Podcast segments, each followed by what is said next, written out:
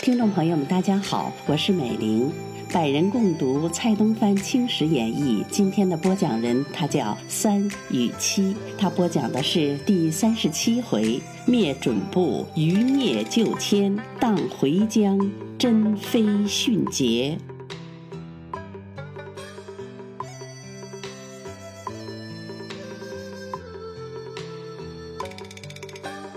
说达瓦齐被俘虏之后。清军也奉旨凯旋而归，只留下了班第和鄂荣安两个人，带着五百名士兵和阿木彻那一块儿办理伊犁善后的事情。但是阿木彻那却发文给林部，并不说是自己投降了清朝，而谎称是清朝让他来统领其他部落，平定此地的。同时，阿木彻那暗地里又让自己的手下去散布流言，说如果想让准部安定，就必须立阿木彻那为大汗。班第和鄂荣安得知此事之后，立刻便派人密报给了乾隆帝，乾隆帝便给他们俩下了一道密令，让他们诱杀阿木彻那。各位看官，你想啊？阿木彻那已经率领部众向西而行，这就好比是大鱼回到了海里，怎么还会轻易的入网呢？况且班第鄂荣安的手下只有五百名士兵，也不敢贸然的行动。接到朝廷的命令之后，他们俩也只好按住不发，只是催促阿木彻那赶紧的入朝谒见天子。可是哪里想到？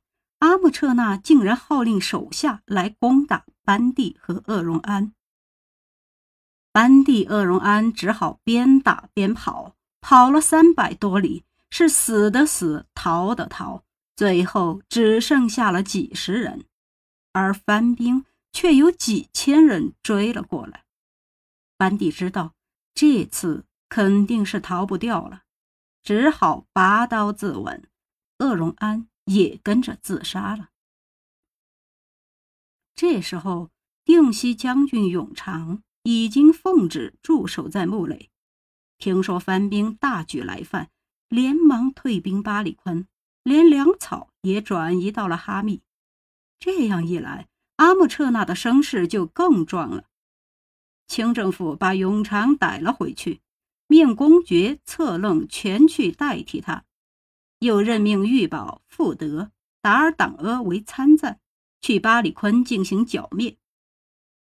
玉宝分军先行，忽然有番兵来报告说，阿木彻那已经被他的部下诺尔布擒获，并将进献。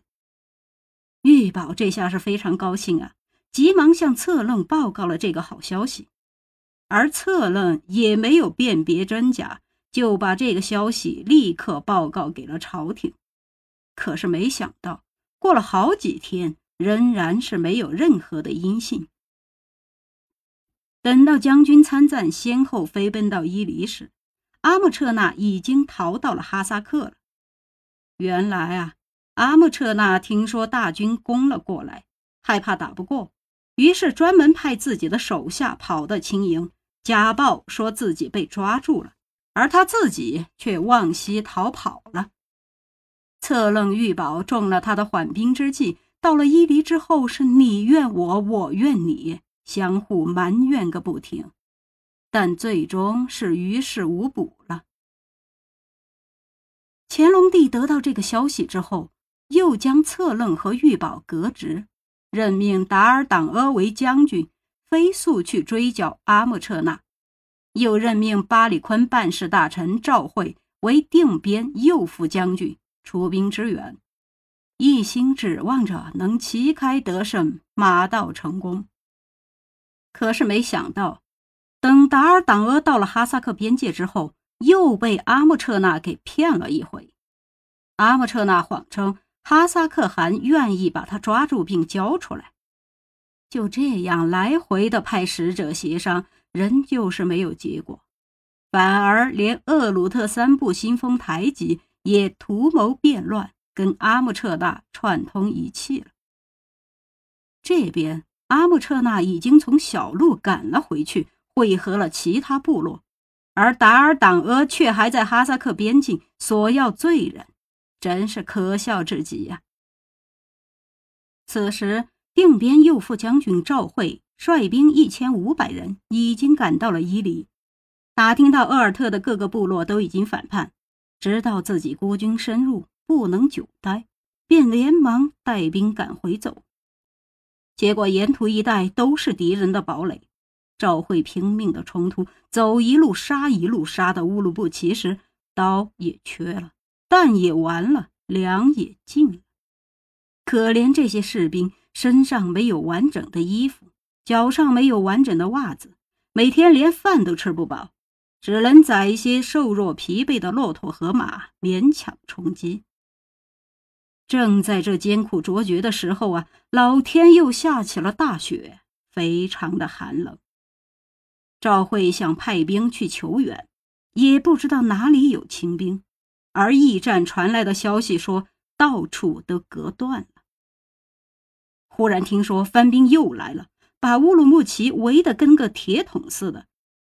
赵慧哭着对手下说：“事已至此，看来……”我们都活不了了，但死也要死的划算。咱们去狠狠的杀他一场，这才算死的值了。军士们说：“将军的命令哪敢不听的？但是现在粮食没有了，马也疲惫了，该怎么办才好呢？”正在这危急的时候，忽然就听到东北角上鼓声喧天，有一支兵马到来。赵慧登高一望，远远看见清军的旗帜，不禁大喜。樊兵见清军的援兵到了，也不知道有多少人，一声吆喝，便都跑了。赵慧急忙出寨迎接，原来是侍卫图伦楚。因为很久没有赵慧的消息，所以他率领了两千士兵来打探，无意中竟然救了赵慧。赵慧和他手拉着手进了军营，住了一天，便一同回了巴里坤。回去之后，立即便写信给朝廷告急。乾隆帝下令逮捕达尔党阿回京，任命永朝亲王策林的儿子陈衮扎布为定边左副将军，向北路出发，仍然命令赵慧向西路剿匪。这次赵慧吸取教训。挑选精锐骑兵，带足粮草，适时出发，决定扫平叛寇。恰好，绰罗斯部噶尔藏汗被他哥哥的儿子噶尔布给篡位杀害了，噶尔布随后又被部下达瓦杀死。维特和硕特两部中斗役盛行，死亡大半。赵惠便趁着这个机会杀过去。简直就像是摧枯拉朽一般。班兵打一仗败一仗，各部的酋长也都先后死去。阿木彻那被弄得仓皇失措，如丧家之犬、漏网之鱼，又逃到了哈萨克。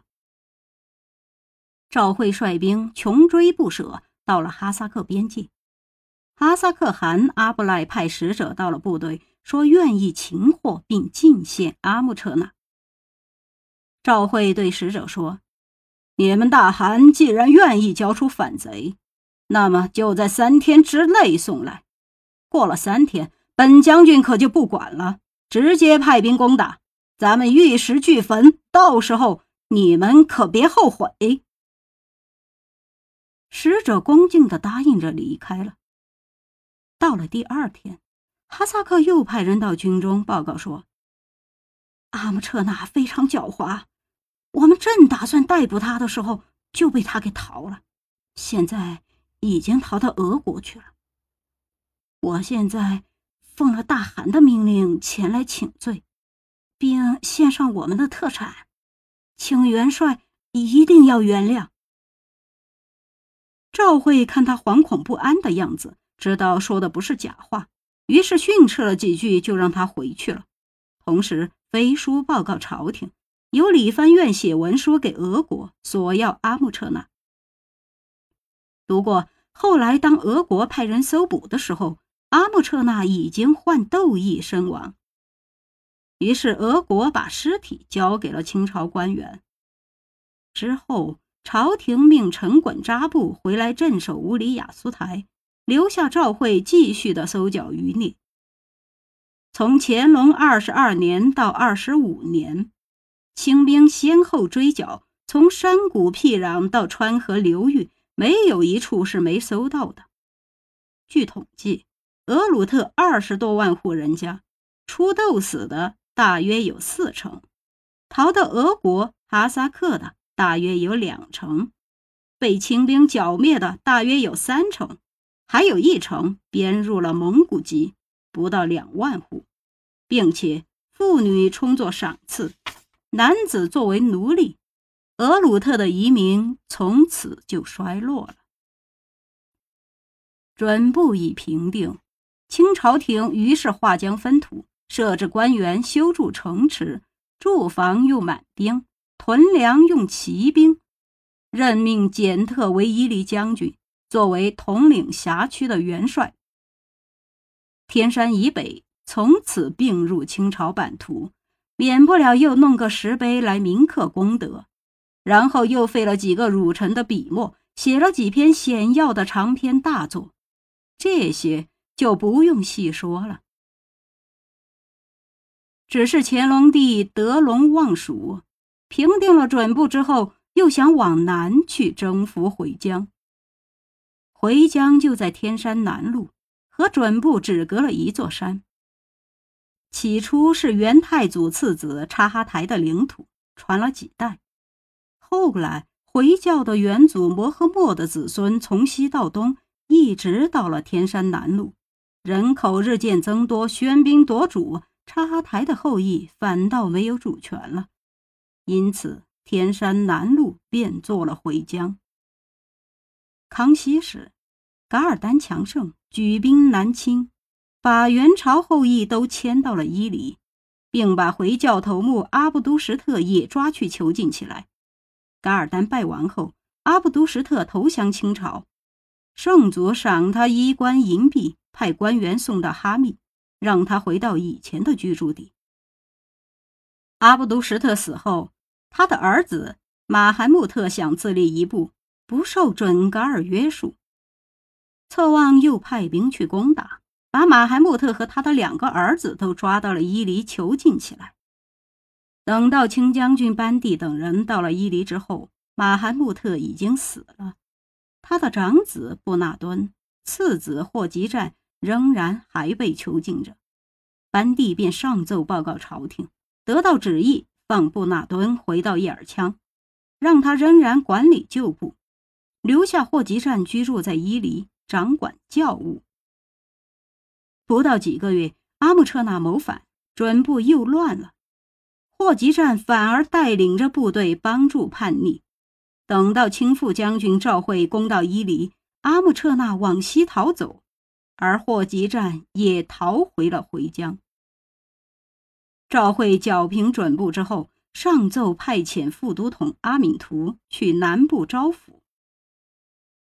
那不敦胆子很小，愿意听从清朝招抚，可偏偏他的亲兄弟霍吉占从北路逃回去之后，劝他说：“咱们的祖宗莫和莫以前身世显赫，天下闻名，传到我们这辈儿，反而受人家的管制，真是惶恐羞愧万分。”现在准部已经灭亡，咱们的强邻已经没有了。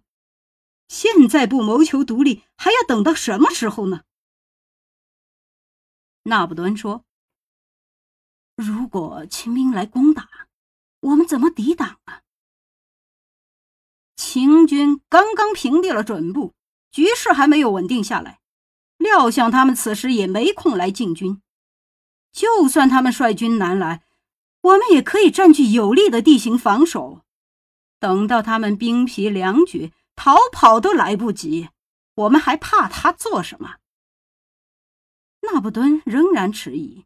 霍吉战又说了：“哥哥如果要投降清朝，恐怕从今往后，咱们世世代代都要给人家当奴隶了。他要我们的金银，我们只能把金银给他；他要我们的妻子儿女，我们只能把妻子儿女送去；他要我们的脑袋，咱们也只能把脑袋献上去。我们兄弟两人啊，以后还能有安稳的日子过吗？纳布敦被他说动了心，于是就听从了弟弟的计划，召集回众，自立为巴图尔汗。传令各城严阵以待。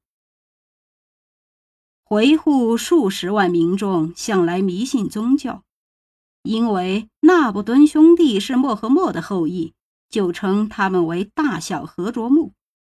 和卓木是回语，翻译成汉语就是圣意的意思。这时候，他们接到圣意的命令，自然是纷纷响应。只有库车城主鄂队。害怕对手太强，打不赢，就率领自己的部下准备去投奔伊犁。半路上正好和阿敏图相遇，阿敏图让他仍然回库车一块儿去招抚。可是没想到，霍吉战听说鄂队出走，立刻便派部下阿布都赶到库车，把鄂队的亲族全部杀死。鄂队听到这个消息，大哭了一场。然后就跟阿敏图商议，请他快回伊犁增兵报仇。阿敏图说：“我是奉命来招抚的，现在还没有看见叛众，就这么回去，你叫我怎么跟将军汇报？”鄂队再三劝说，阿敏图都不答应，让鄂队先回伊犁。阿敏图自己就只带了一百多个人赶到库车，阿卜都把他骗进城里。一阵乱躲，不管阿敏图是如何忠诚，也到阎罗殿去报道了。朝廷因为赵会剿抚准部还没有完事儿，就另外任都统雅尔哈善为靖逆将军，率兵去征讨。雅尔哈善从吐鲁番进攻库车，大小和卓木带领几千部队穿越大戈壁来支援，跟清兵打了两次。但都被打得落花流水，大小和卓木只好退回城中。清兵趁势围攻，但城墙坚固，非常难攻。提督马德胜招募了六百人的敢死队，暗中挖地道，昼夜不停。可是快到城里的时候，守兵听到地下隐隐有响声，料想是在挖地道，于是循着声响就到了城墙边。挖了一个洞，地道刚通，守兵便用草塞住，用火点燃，烟火冲进地道。可怜这六百个清兵啊，是既不能进，也不能退，都被烧得乌焦八公的了。雅尔哈善经此大创，不敢再强攻，大小和卓木趁机悄悄地跑了回去，阿卜都也带兵逃跑了，清兵只得了一座空城。乾隆帝听说以后大怒，下令将雅尔哈善、马德胜等人全部处死，仍然让赵惠带兵南征。赵惠下令调集各路兵马，可是队伍还没到齐，朝廷就下旨催促，于是只能带领着四千步兵先进发，过了天山，收复了沙雅尔、阿克苏、乌什等城，在阿克苏城住了几天。后面的队伍还是没有到。赵惠性急如火，留下副将军傅德驻守阿克苏，等待后军。他自己则带了两三千人冒险前行。半路上，侦察得知大和卓木那不敦在叶尔羌，小和卓木霍吉站在喀什噶尔，就再分出了八百名士兵，让副都统艾隆阿守住喀什噶尔的原路。自己则带领着一千多名士兵径直赶往叶尔羌。叶尔羌城东边有条河，叫做叶尔羌河，也叫黑水。赵惠兵少，不能进攻，就在水边扎营。远远看见叶尔羌城南有驼马往来，是个扩大的牧场。赵惠就想着夺取过来作为军用，于是下令让士兵渡河。河上本来有木桥，清兵从桥上过去，刚过去四百人，谁知道桥下竟然有伏兵，牢钩一起举起，把木桥给勾断了。城中跑出回兵五千人，上前便攻打。隔河的清兵不能过来营救，河西的四百人哪里挡得住回兵？急忙扔了马，跳河游了回去。回兵又搭好了桥，从桥上冲过来，后面又添了步兵一万人，想张开两翼来围攻清兵。赵惠左右冲突，马中了枪就换一匹马，死了再换。总兵高天喜战死。参赞明锐也受了伤。清兵虽然杀了一千多名番兵，但毕竟众寡悬殊，只好退回营里，抓紧筑垒，准备固守。番兵也建起了长堤，从四面攻打，枪炮如雨一般。幸亏啊，清营靠着丛林，枪弹多半都飞进了林中。清兵砍倒树木，得到了几万枚铅弹，还击回兵，又挖井取水，绝窖存粮，这才没有被困死。赵慧派出五名士兵分路赶赴阿克苏告急，又传令让艾隆阿还军阿克苏，催促援军一块儿赶来。艾隆阿还没有赶到阿克苏，富德就已经接到了警报。急忙带领着三千军士，冒着雪赶赴救援。到了呼拉玛，离叶尔羌还有三百多里时，忽然就遇到了喀什噶尔的回兵，被拦住了去路，打了四天四夜。回兵是越来越多，将富德的军队团团围住。接连几天都没有援兵的消息，富德急得是不得了。一天天色昏暗。到了晚上，暗的是更厉害了。回兵点着火把，轮流进突，富德连忙抵御，拼命战斗。忽然听到一片喊声从东面而来，回兵纷纷的倒退。富德趁势杀出来，见火光中来了一员清将，原来是艾隆阿。富德大喜，立刻和艾隆阿合兵。艾隆阿说：“巴里坤参战，阿公也到了。”富德急忙拍马去见阿大臣。这位阿大臣名叫阿里衮，他奉了朝廷的命令，领了六百名士兵，带了两千匹马、一千头骆驼，到了阿克苏，正好碰到艾隆阿去催促援军，于是就一块儿前来解了富德的围。回兵在晚上也分辨不出有多少人，纷纷四散逃去。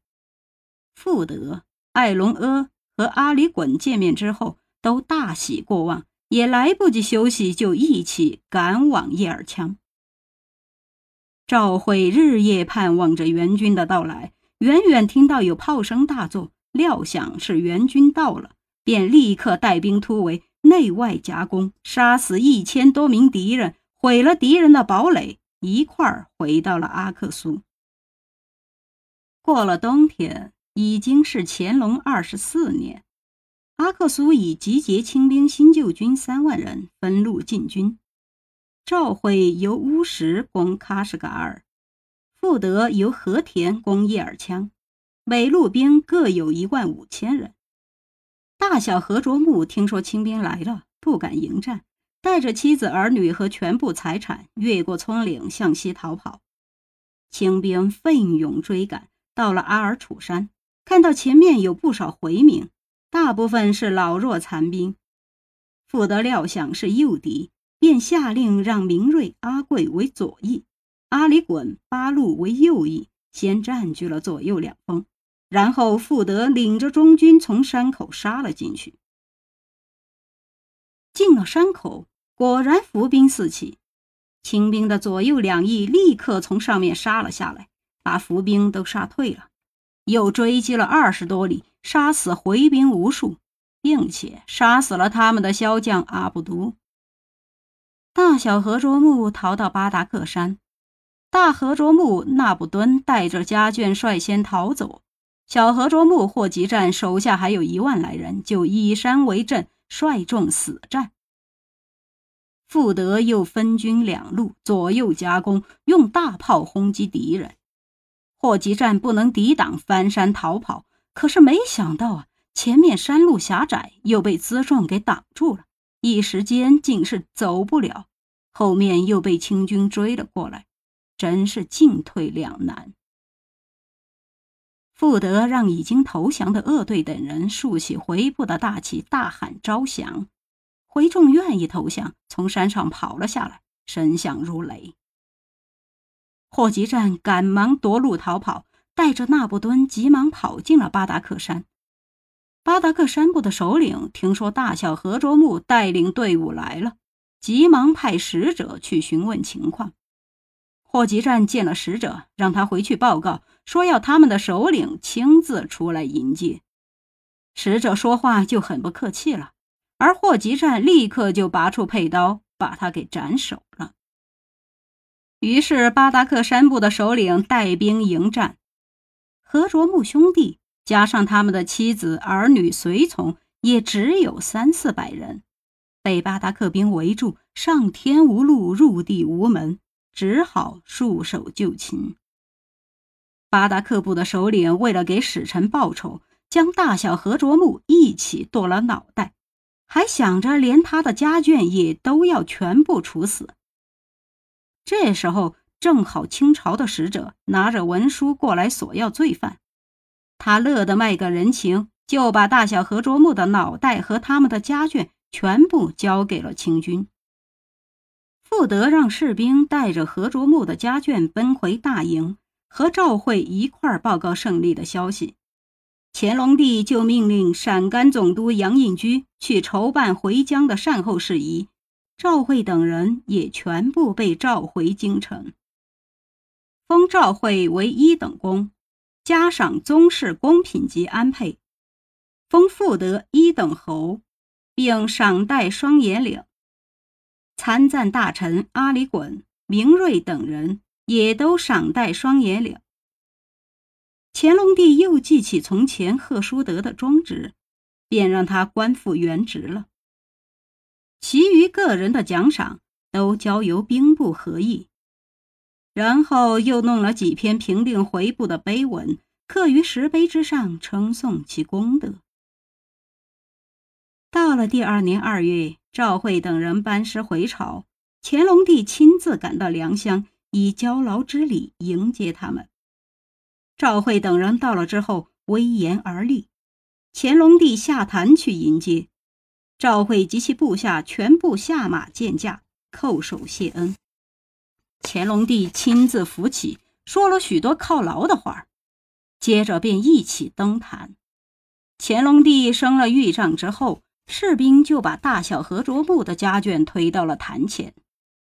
这时，乾隆帝低头一看，就看到里面有一个绝色的妇人，也是两手反绑着站在队里。乾隆帝忍不住怜惜起来，就问：“这是反叛回人的家眷吗？”赵惠应声道：“是。”乾隆帝又说：“妇人嘛，什么都不知道，也遭了这个罪。看他们这样，很是可怜。朕打算全部赦免了他们的罪。”赵惠赶忙说：“罪人不辱。”此乃圣主仁政，皇上赦免了他们，他们一定感激不尽。乾隆帝就下旨给这些人松绑，这些回人的家眷都叩首谢恩，只有这个绝色妇人，虽然也跟着跪在地上，但口中却不道谢。交劳之礼结束后，乾隆帝御驾回宫，便立即召和珅来。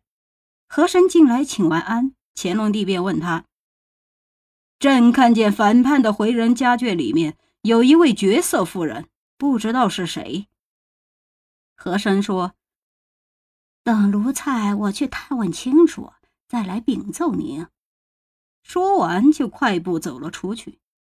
不一会儿就回来禀告说：“这个绝色妇人是小河卓木霍集战的妃子，回人叫她香妃，因为她的身上有一种奇香。”天然生成，所以有了这样一个美称。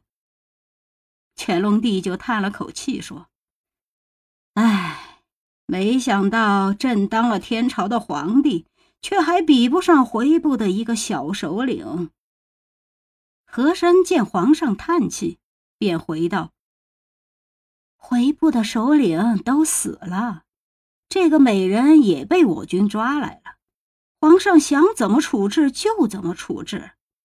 据奴才想啊，这回部首领的幸福，终究还是比不上我天朝皇帝您啊。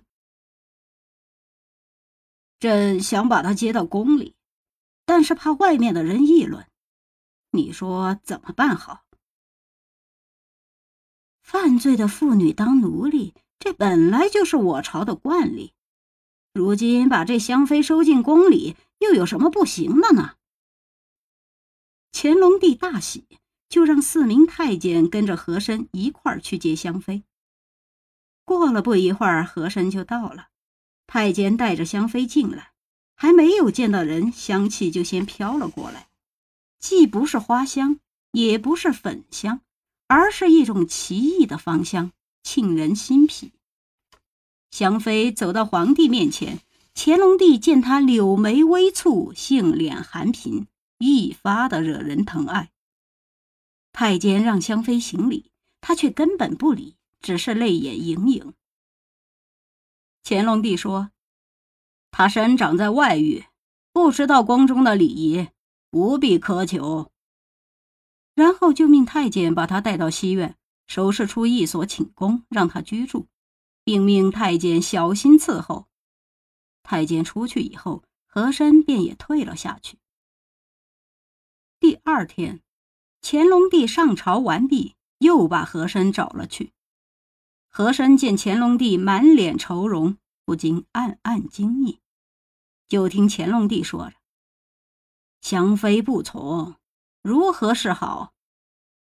和珅说：“他蒙受皇恩赦免，又蒙皇上特别抬举，怎么会不从呢？”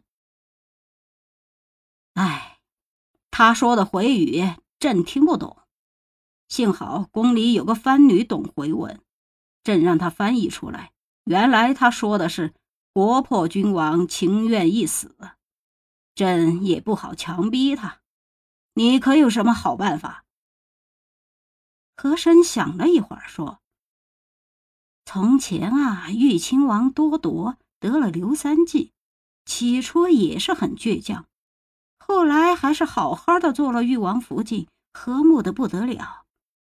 妇人们大都如此，只要对他好，自然会回心转意的。”哎。恐怕是不容易呀。他是做过回妃的，一切饮食起居都是回人的习俗。